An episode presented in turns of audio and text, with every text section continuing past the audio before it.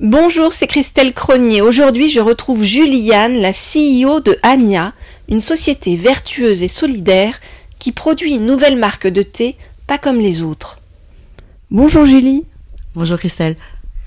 Vous venez de lancer votre marque de thé, Anya. Vous êtes euh, franco-chinoise, vous habitez euh, à Paris. Euh, comment est-ce que vous avez monté ça? Alors en fait, moi, je, je, je, baigne dans le thé depuis euh, toute petite. On boit du thé dans la famille, c'est profondément enraciné. Euh, moi, je, je suis franco-chinoise, effectivement, je viens du Yunnan. Le thé a été découvert dans le Yunnan il y a 5000 ans euh, par l'empereur Shanong, qui était, je dois vous dire, le, initialement le père de la médecine chinoise. Parce que avant, le, le thé était utilisé comme, comme médicament. C'est seulement à partir de la dynastie Tang au 7e siècle qu'on l'a utilisé comme, euh, comme, euh, comme boisson pour la cour impériale notamment et, et, et, l'élite chinoise. Et, euh, donc on boit ça depuis 5000 ans dans ma région. Donc c'est à la fois profondément enraciné dans cette région et dans ma famille, puisque ma, ma tante a investi dans le thé depuis, depuis maintenant une vingtaine d'années, et mon oncle est un grand collectionneur de thé. Et euh, moi, j'ai déjà monté, quand j'avais 25 ans, une première boîte à Pékin, qui était un tour opérateur euh, qui faisait venir des touristes chinois en Europe. Et quand j'ai pu la revendre et avoir un peu d'économie, j'ai voulu que mon, mon, prochain investissement était, était celui qui serait autour du thé et rejoindre des investissements familiaux. Donc, il y a trois ans, j'ai investi aux côtés de ma tante dans, dans les plantations de thé. Qu'est-ce que votre thé a de différent par rapport aux autres? Qu'est-ce qu'il a de, novateur? Alors nous, on, travaille qu'avec des thés euh, qu'on appelle euh, rares et grands crus, c'est-à-dire que euh, ce sont des thés qu'on ne trouve pas ailleurs. voilà. En fait, voilà. Ce que vous devez savoir, c'est que dans le Yunnan, comme on boit du thé depuis 5000 ans, c'est la seule région au monde où on a ce qu'on appelle des forêts de théiers millénaires. Il y a des forêts de thé qui ont plus de 1000 ans. Je crois que le thé, l'arbre de thé le plus, le plus, le plus vieux a 3200 ans. Et ça ne se trouve nulle part ailleurs. En revanche, euh, comme c'est considéré comme un trésor national, euh, le gouvernement chinois a, protégé ces, forêts et donc au-dessus de 1000 ans, on n'a plus le droit de les cultiver. Et par ailleurs, il faut une autorisation du gouvernement même pour se promener dans cette forêt de thé. Euh, mais en, revanche, en dessous de 1000 ans, on peut les cultiver. Et donc dans nos plantations, nous avons des arbres de thé qui ont entre 300 et 600 ans d'âge. Et ça, c'est quelque chose d'assez exceptionnel. Et ça, c'est une richesse qui est propre au Yunnan et qui sont notamment dans nos, dans nos jardins de thé. Et on a également ce qu'on appelle euh, une, un processus particulier, c'est-à-dire qu'on les, on les cueille selon la cueillette impériale. Ça veut dire que pour nos bourgeons, on les cueille que deux jours par an. Donc évidemment, ça, ça crée énormément de, c'est vraiment c'est ce qui fait la valeur du thé, parce qu'en fait le thé, en fait, il se cueille euh, du printemps euh, à l'automne, et l'hiver, on le laisse en état de repos et d'hibernation. Et du printemps à l'automne, il les cueillit tous les jours. Donc les deux premiers jours de la récolte du printemps sont considérés comme les plus frais et les plus purs parce qu'ils ont eu tout l'hiver pour se régénérer en nutriments et en huiles essentielles.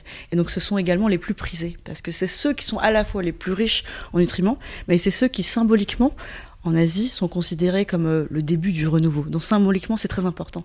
Parce qu'en Asie, le thé, c'est bien plus qu'une boisson.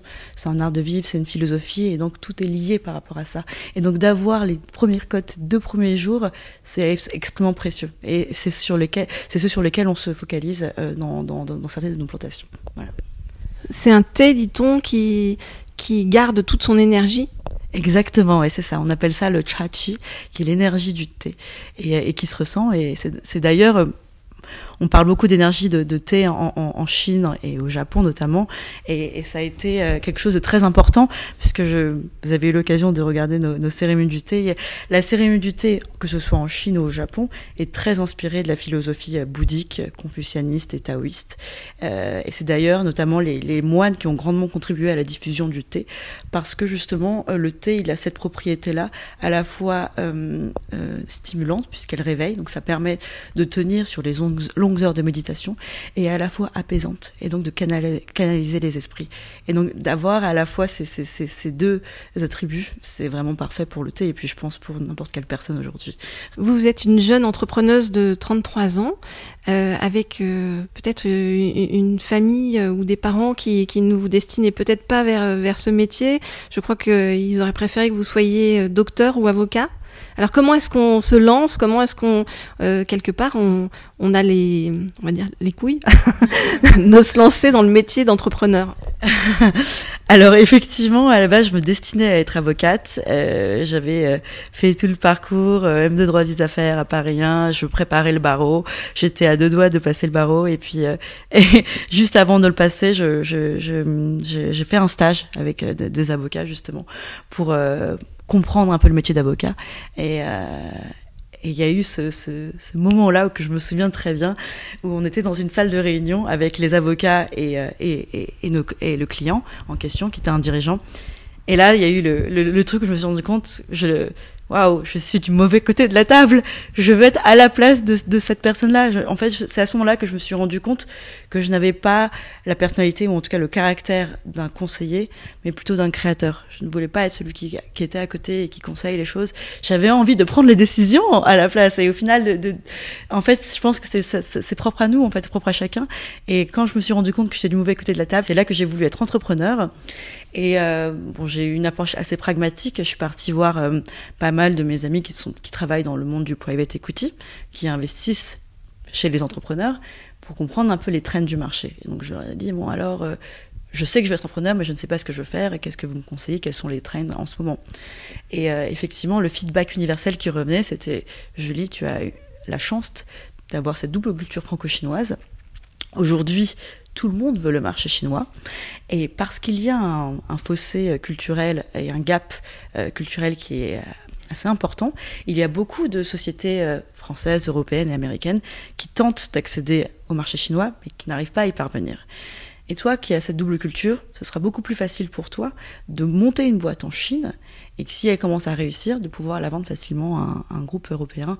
Et du coup, c'est pour ça que c'est comme ça que je suis partie à Shanghai, d'abord euh, en faisant en tant qu'analyste dans un, groupe de, de conseils d'investissement, et ensuite dans le tourisme quand je me suis rendu compte qu'il y avait cette opportunité de marché. Donc voilà, c'est venu de fil en aiguille, mais effectivement, initialement, euh, je devais être avocate. Ma mère pensait que j'étais une folle d'abandonner ce, ce, parcours euh, pour prendre le chemin risqué et insinué de l'entrepreneuriat. Et au final, quand j'ai monté la boîte et que je commençais à avoir du budget et que ma mère, finalement, je l'ai embauchée. Ça a été une de mes premières salariées. Là, elle était un peu plus contente de moi, on va dire ça comme ça. Et ma mère était une de mes premières salariées. Et aujourd'hui, même si euh, je suis partie et que je, je, monte une autre boîte, ma mère, elle continue euh, d'être dans l'équipe et c'est elle qui a pris ma place. Donc je suis, assez, je suis assez contente de ça pour le coup. Et tout part aussi d'une de, de, observation en fait de la vie euh, avec vous. Lorsque vous, vous, vous, étiez à Paris, vous avez observé des bus qui passaient avec des, des Chinois dedans et vous avez dit tiens je, je, pourrais faire autrement au niveau de, de des voyages pour aider euh, sur ce, sur ce sujet-là? Oui, absolument. Vous, vous, euh, vous, en tant que Parisien, on, on, les voit tous, tous ces bus remplis de Chinois qui, qui viennent en masse. J'ai moi, ça m'a attristé, honnêtement. Moi, j'en ai parlé à quelques-uns. C'était assez terrible. Ils venaient, euh, ils s'arrêtaient devant la Tour Eiffel. Ils avaient 10 minutes pour prendre des photos. Ensuite, ils, repartaient dans le car. Ils s'arrêtaient 10 minutes à, aux Champs-Élysées. Ils reprenaient des photos. Ils remontent dans le car. Ensuite, évidemment, ils vont à Lafayette et ils font leur shopping. Et ils remontent dans le car. C'était, j'ai trouvé ça j'ai pas trouvé ça comme une belle expérience pour eux. Et puis c'est intéressant puisque quand on, regarde les stats, on voit ces Chinois-là, c'était 60% des Chinois qui ont, vu la France de cette façon-là sont repartis déçus. Parce qu'en fait, la France, elle a un super elle, elle jouit d'un rayonnement international qui est extrêmement puissant et euh, il est particulièrement aimé par les Chinois. Les Chinois est fasciné par par l'histoire euh, européenne et particulièrement française pour tout ce qu'elle incarne, son, sa richesse euh, culturelle, littéraire et son romantisme. Mais en revanche, quand elle revient, quand elle vient à Paris et qu'elle est euh, traînée de, droite à gauche dans des dans des cars, elle n'a pas cette vraie expérience française. Et c'est pour ça que quand je montais les boîtes, on est parti sur des packages beaucoup plus innovants où euh, voilà le but c'était vraiment que, que, les touristes chinois aient une vraie expérience de la France. Pour entreprendre, euh, vous vous êtes rendu compte euh, d'une certaine manière que vous aviez besoin euh, évidemment de, de tous les, les, atouts on va dire euh, euh, concrets d'un entrepreneur, mais aussi d'aller chercher peut-être un peu plus de spiritualité. C'est pour ça que vous êtes parti au Népal un certain moment pour avec des moines pour pour vous construire intérieurement et, et, repartir peut-être sur une, une société, une nouvelle entreprise que, que vous alliez lancer, Anya, d'une façon un petit peu différente? Oui, c'est ça a été une expérience c'est incroyable. Hein, d'ailleurs, je vous, je vous le recommande vivement et je, le recommande à n'importe quelle personne. Je suis partie vivre euh, au Népal euh, en 2019 pendant deux semaines dans un monastère à Katmandou. Et c'était euh, une expérience transformatrice. On se levait tous les matins à, à 5 heures du matin et on faisait de la méditation. Et ensuite, on avait un cours sur le bouddhisme qui est beaucoup plus une philosophie de vie qu'une religion. Et ensuite, l'après-midi, on, on, se mettait en petits groupes et on avait des sujets et on devait débattre sur ce sujet-là. Par exemple, on avait des sujets comme la mort, euh, le euh, euh, aider son prochain, mais des, sujets des, sujets très intéressants. Et on devait débattre dessus et on avait c'était un vivier de personnes qui venaient d'horizons très différents, de pays du monde entier, avec chacun leur propre bagage émotionnel. Et on se concentrait sur sur ça. Et c'était très beau. J'ai eu deux très belles leçons qui, m'ont marqué. Moi, je suis venue à la base. Pourquoi je suis venue euh, dans le monastère C'était pour y trouver des clés. Je, me suis rendu compte que j'avais effectivement ce que, je voulais, que j'avais atteint les, euh, les objectifs que je m'étais fixés. Et pour autant, je me, je me, sentais pas heureuse. Et j'espérais euh, dans le monastère trouver des clés. La première, c'est celle du, de l'amour. Et en fait, il faisait la différence entre l'amour et l'attachement. Il nous disait qu'en fait, la plupart du temps, on aime quelqu'un, but because how they make me feel. On l'aime par rapport à ce qu'il me fait ressentir. Le moment où il me fait sentir mal, où il me fait sentir pas bien, je ne l'aime plus. Donc ça, c'est un amour égoïste. Parce que je l'aime uniquement parce qu'il me fait du bien. S'il me fait du, fait du bien, il m'a fait du mal, je le quitte, je ne l'aime plus. Mais ça, ce n'est pas de l'amour. L'amour, c'est je l'aime indépendamment de ce qu'il me fait ressentir. C'est-à-dire que même s'il me fait souffrir, je vais continuer de l'aimer. Et ça, c'est de l'amour bouddhique et c'est de l'amour désintéressé. C'est la différence entre l'amour égoïste et l'amour euh, l'amour bouddhique. Et ça, j'ai trouvé ça très beau. Parce qu'à partir du moment où on est capable d'aimer n'importe qui, indépendamment de ce qui nous faut souffrir, eh bien là, on est capable d'aimer tout le monde et on, ne souffre plus. Et la deuxième, euh, deuxième, c'est celle du bonheur. En fait, on fait souvent euh, dépendre notre bonheur de choses extérieures. Euh, un succès professionnel, euh, une personne aimée, euh, des objets matériels. Mais le problème, c'est que comme le monde est par définition changeant et impermanent, si on fait des, on dépend notre bonheur sur des choses extérieures, notre bonheur sera toujours instable. Et donc si on veut véritablement être heureux, le bonheur doit dépendre de nous. Et c'est à partir de nous que nous devons le faire rayonner de l'extérieur et pas dans l'autre sens. Et le problème, c'est que les humains, on a tendance à le faire défendre dans l'autre sens. Et c'est pour ça qu'il y a très peu de gens qui sont heureuses au final. Et ça a été des, leçons assez incroyables, puisque on a, ces leçons-là, et puis ensuite on médite pendant des heures dessus, et on en débat, et ça, crée des, nouvelles portes. Et puis aujourd'hui, même, ça m'a beaucoup aidé pour ma deuxième entreprise. Euh, la première, je l'ai clairement fait pour des raisons. Euh, euh, je, voulais réussir, clairement. Et la deuxième, euh, elle, est, beaucoup plus alignée avec euh, ce que je suis. Déjà, je le fais avec ma famille, que, j'aime particulièrement. Euh, ça me tient beaucoup plus à cœur. Les cinq plantations dans lesquelles on travaille, je connais les producteurs, je connais les fermiers, leurs familles, leurs enfants. Bien sûr, je suis attachée et j'ai travaillé avec eux. J'arpente les jardins depuis que je suis toute petite. Euh, c'est quelque chose euh, qui, qui, qui, qui, qui m'émeut profondément. Et, et, on a un pan avec Anya où on, où on redistribue justement la, euh, les bénéfices aux fermiers sous différentes formes.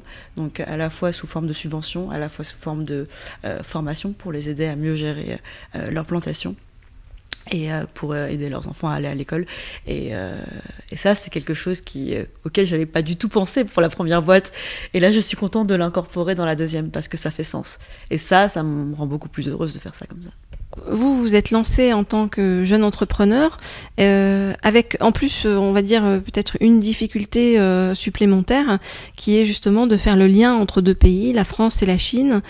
Euh, beaucoup d'entrepreneurs qui se lancent en fait euh, font d'abord le, leur, euh, leur produit en fait on va dire en France et puis après s'exportent à l'international et vous, avez tout mêlé dès le départ. Est-ce que ça a été compliqué pour vous? L'essence du thé est en Chine. Les, les plus grands crus se trouve en Chine. Et, c'est une richesse incroyable. Et, malheureusement, ces thés-là sont encore méconnus en Europe. Donc pour moi, c'était euh, une évidence de, de, les faire découvrir euh, en Europe. Est-ce que vos thés sont vendus à la fois en France et en Chine? Les thés sont vendus en Chine, mais ils sont méconnus en Europe, donc on les distribue à travers Anya en Europe pour les faire connaître. Vos thés, ils ont des noms très poétiques. Et votre thé blanc, il a une particularité? J'aime particulièrement euh, notre thé blanc au jasmin, la nuit de jasmin, qui est fait dans notre, une, une de nos plantations du Fujian. Euh, j'avais assisté à, à, leur, euh, à récolte une fois. C'est très beau à voir. En fait, euh, on comprend les bourgeons de thé blanc les premiers jours du printemps. Ils se cueillent que deux jours par an. Ensuite, on les stocke parce que le jasmin, lui, se cueille l'été. Donc, on attend l'été. Et je ne sais pas si vous avez eu l'occasion de, vous balader le soir dans le sud de la France. On sent particulièrement le jasmin la nuit. Parce qu'en fait, le jasmin, il a cette particularité d'émettre le plus d'huiles essentielles pendant la nuit. Alors, ce que font nos, fermiers, c'est qu'ils attendent l'été et ensuite ils vont cueillir les jasmins pendant la nuit et ils vont mettre un lit de jasmin sous notre lit de bourgeons de thé blanc qui vont faire naturellement s'imprégner de leur parfum pendant sept nuits de suite. Et ça, c'est un processus traditionnel qui est issu de la dynastie Tang et qui se fait de moins en moins parce que ça demande du temps, de la main-d'œuvre, mais ça crée une subtilité une délicatesse dans le goût qui est, qui est incroyable. Parce qu'aujourd'hui, sur le marché, ce qu'on voit dans les, dans les euh, thés blancs, dans, les thés au jasmin, c'est qu'ils rajoutent de l'arôme de jasmin ou ils rajoutent du jasmin. Et là, il n'y a pas du jasmin. C'est juste du bourgeon de thé blanc qui a été naturellement imprégné de, du parfum de, de jasmin pendant sept nuits de suite. C'est très beau. Ça, donne envie de tester. Où est-ce qu'on peut trouver euh, vos thés pour pouvoir les, les, déguster? Vraiment, on se dit qu'il va falloir qu'on se mette tous à la cérémonie du thé. Alors donc nous, ce qu'on, euh, nous, euh, nous faisons des, des, cérémonies du thé dans, dans, notre hôtel particulier dans le 7e arrondissement rue de Varennes pour nos clients. ça c'est une expérience absolument à faire. Et pour ceux qui n'auront pas eu cette chance, vous pouvez déjà nous trouver en ligne. Et à partir de l'année prochaine, dans, dans, la plupart des palaces parisiens et, et, dans les grands magasins haut de gamme. En ligne sur votre site qui est euh, agnaparis.com. En tant qu'entrepreneuse, vos objectifs aujourd'hui, quels sont-ils? Bah, en fait, au final, on, chaque jour, on, on, on, apprend nos erreurs, on grandit et on évolue. je me suis rendu compte que mes objectifs de vie aujourd'hui, en tout cas le sens que je donne à ma vie, sont très différents aujourd'hui que ceux qu'ils étaient euh, il y a 5 ans ou il y a 10 ans ou il y a 15 ans. Et ils vont probablement être différents dans 5 ans également, puisque je vais continuer d'évoluer. Donc c'est une question qui est pas facile à, répondre, mais euh, voilà, l'essentiel pour moi, c'est d'avancer. Euh, d'apprendre en tâtonnant. Si vous aviez un conseil, un seul à donner aux jeunes entrepreneurs qui se lancent, quel serait-il? La quête de sens, elle est très propre et personnelle à chacun. Euh, elle est très subjective. J'ai lu un livre qui était assez fabuleux qui s'appelle euh, Man's Search for Meaning de Viktor Frankl. Euh, la quête de sens pour l'homme. Viktor Frankl était un, un neuro, neuroscientist extrêmement réputé en Autriche, qui a été juif qui et pendant la Seconde Guerre mondiale, il a été déporté à Auschwitz. Euh, et comme c'était un professeur éminemment euh, euh, connu dans le monde académique, il avait obtenu un visa pour partir aux États-Unis.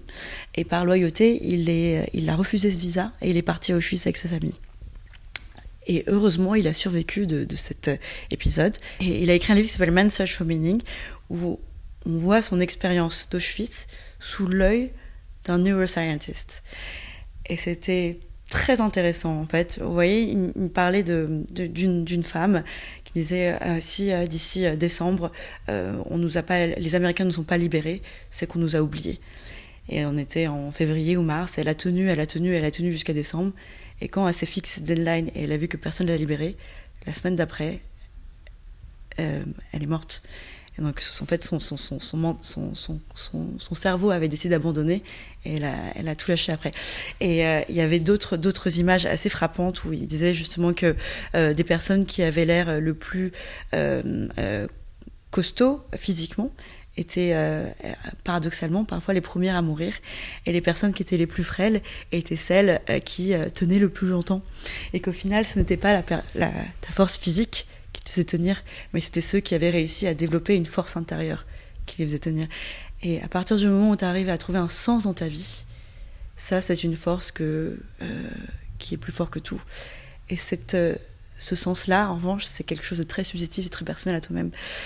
Et euh, c'est pour ça que quand on me dit quel conseil vous pouvez donner, moi je peux me donner un conseil à moi, mais je peux pas donner un conseil aux autres parce que chacun a sa propre histoire, chacun a son propre background. En tout cas, je pense que le plus important, c'est de s'écouter soi-même et de se donner à fond par rapport à, ce qui, à la personne qu'on a. Effectivement, comprendre qui on est. Et une fois qu'on a compris qui on est, aller à fond dans ce sens-là. Et c'est un chemin qui est perpétuel, parce qu'au final, on arrivera tous les jours, on apprend à se connaître un peu plus et à comprendre encore plus, encore mieux qui on est et qu'est-ce qu'on veut. Et, c'est ça qui est beau, puisqu'au final, on essaye d'atteindre cet idéal qu'on n'atteindra jamais. Mais l'essentiel, c'est d'essayer de grandir et, d'atteindre, d'arriver petit à petit dans, ce pas-là. Et euh, donc, je pense que l'essentiel pour un entrepreneur ou pour chaque personne, c'est euh, d'avancer à fond dans, ce qui est aligné à toi et à tes valeurs. Je pense que le plus important, c'est de ne pas avoir de regrets dans sa vie, donc de ne pas hésiter. Moi, je, ma pire hantise, c'est de, quand, euh, de me voir à 75 ans, et me regarder dans la glace et de me dire Waouh, la vie est passée en un clin d'œil et j'ai rien fait de ma vie. Et d'être une femme pleine de regrets. Et ça, je ne le voudrais jamais. Au final, le plus important, c'est d'avancer. Et peu importe si on fait des erreurs, au moins, on n'aura jamais eu de regrets. Merci beaucoup Julie et longue vie à Anya. Merci, merci Christelle. Le Cercle de Confiance, le podcast sans filtre qui donne la parole à tous. 100% inspirant, 100% sociétal, 100% optimiste, zéro censure. À retrouver chaque lundi dès 9h sur les différentes plateformes d'écoute Apple Podcast, Google Podcast, SoundCloud, Spotify, YouTube et bien d'autres. Le plein de bonnes ondes pour la semaine.